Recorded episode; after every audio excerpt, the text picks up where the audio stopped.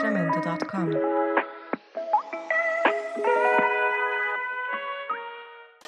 En la sesión de hoy vamos a hablar sobre la experiencia del COVID-19, su llegada, distancia y cómo parece que se va diluyendo en la actualidad, ya que aún no ha desaparecido. Comenzamos con la llegada a nuestro oído sobre un virus en China, llamado coronavirus. Todo esto en 2019, concretando en el mes de diciembre. Escuchábamos en las noticias cómo iba empeorando la situación, e iban confinando diferentes ciudades de China en un intento de parar la expansión de este, comenzando por la ciudad cero, Wuhan.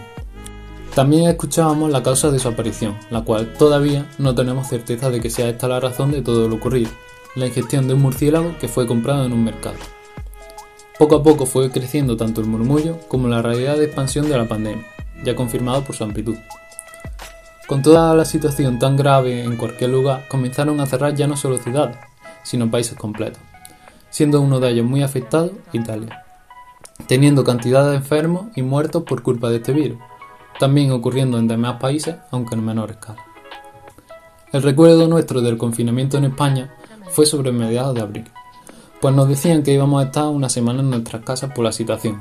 No había acabado la semana y ya habían ampliado un tiempo más, llegando a mediados finales de mayo. Todo esto dio la oportunidad a todo el mundo de avanzar digitalmente, convirtiendo las cosas de otro modo, con lo que actualmente nos vuelve al planeta íntegro en el mundo del software. Siguiendo con la cuarentena, dentro de lo que cabe tampoco estuvo tan mal, gracias a lo mencionado anteriormente, las tecnologías. Pues esto seguía dándonos la oportunidad de seguir nuestra vida con amigos, trabajo y más actividades que quisiéramos realizar.